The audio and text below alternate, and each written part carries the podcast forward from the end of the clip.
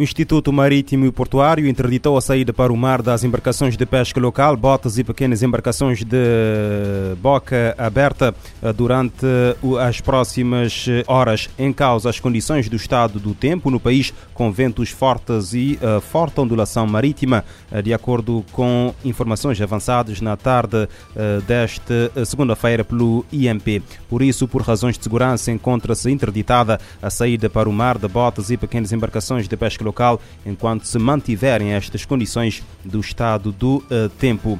Cabo Verde contabilizava ontem 225 casos ativos de Covid-19, uma queda para menos de metade no espaço de uma semana, período em que não se registrou qualquer morte por complicações associadas à doença. De acordo com o boletim epidemiológico divulgado na segunda-feira, o arquipélago contabiliza 61.945 casos de Covid-19 desde março de 2020, que provocaram 409 eh, mortos nos últimos 14 dias, no período de 4 a 17 de julho, os laboratórios de virologia analisaram 7.621 amostras e identificaram 907 novos casos de Covid-19.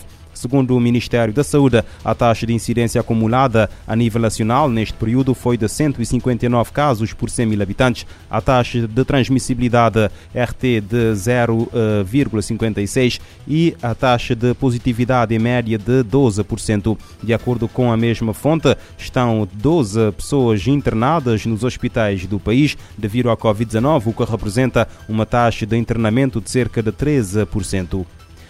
Os bombeiros municipais da Praia iniciam a 1 de agosto uma greve por tempo indeterminado em causa a retirada da alimentação, falta de formação, falta de materiais de trabalho e de proteção. Informação avançada segunda-feira pelo presidente do, CI, do CIAXA, Gilberto Lima.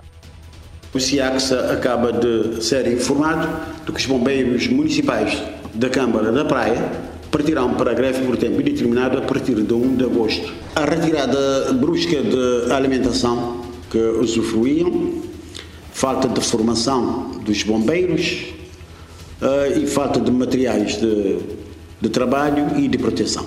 Portanto, estão a, re, a reivindicar isto há muito tempo e não estão a dar, portanto, vazão a, a essas reivindicações e partem, efetivamente, para a greve no 1.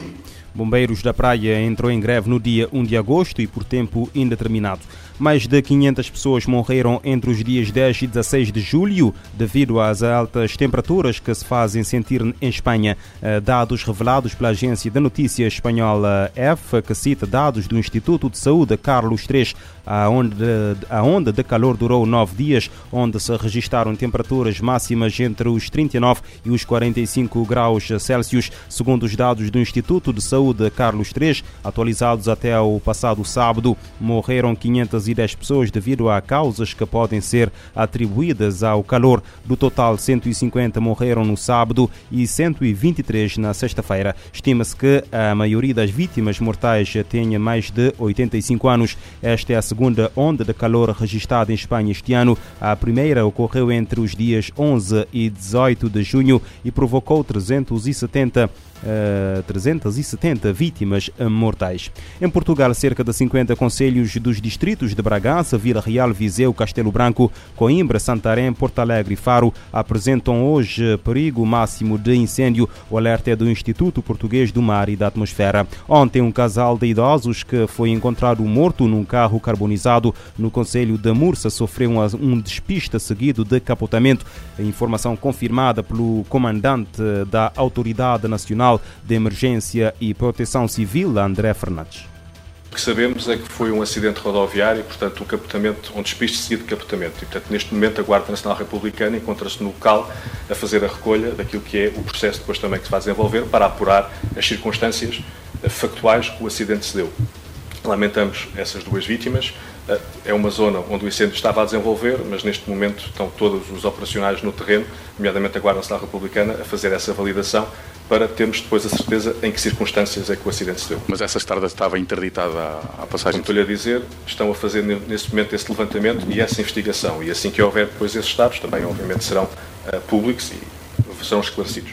As temperaturas vão subir já a partir desta quarta-feira em Portugal. O calor vai sentir-se mais no norte, no centro e no Alentejo, e no Alentejo, mas o IPMA diz que a subida de temperatura não é comparável à onda de calor da semana passada. Os Estados Unidos investem 1,3 mil milhões de euros em satélites de defesa contra mísseis. O investimento vai permitir os Estados Unidos equipar-se com 28 satélites de defesa contra ameaças desde o espaço por mísseis sofisticados como os hipersônicos da China e da Rússia.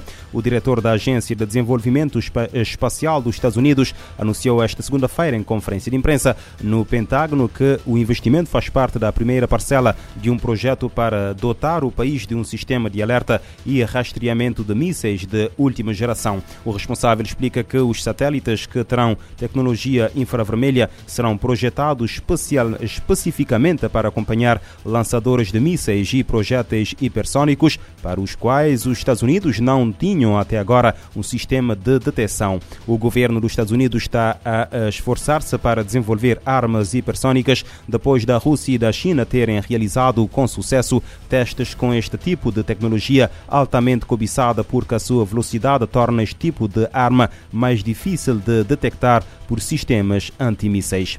E a Polícia Federal Brasileira deteve na segunda-feira um espanhol que tentava sair do país com 7 quilos de cocaína no aeroporto internacional eh, de eh, Galeão, no Rio de Janeiro. Informação avançada por fontes oficiais citadas pela TSF. O espanhol de 26 anos, que tencionava embarcar num voo eh, para Paris com escala em Lisboa, tinha escondido as drogas em vários pacotes de café na, embalagem, na bagagem e foi descoberto pelos agentes alfandegários durante uma inspeção de rotina no terminal terminal aéreo. O detido foi enviado à Superintendência da Polícia Federal do Rio de Janeiro e terá de responder pelo crime de tráfico internacional de droga, pelo qual pode ser condenado até 15 anos de prisão.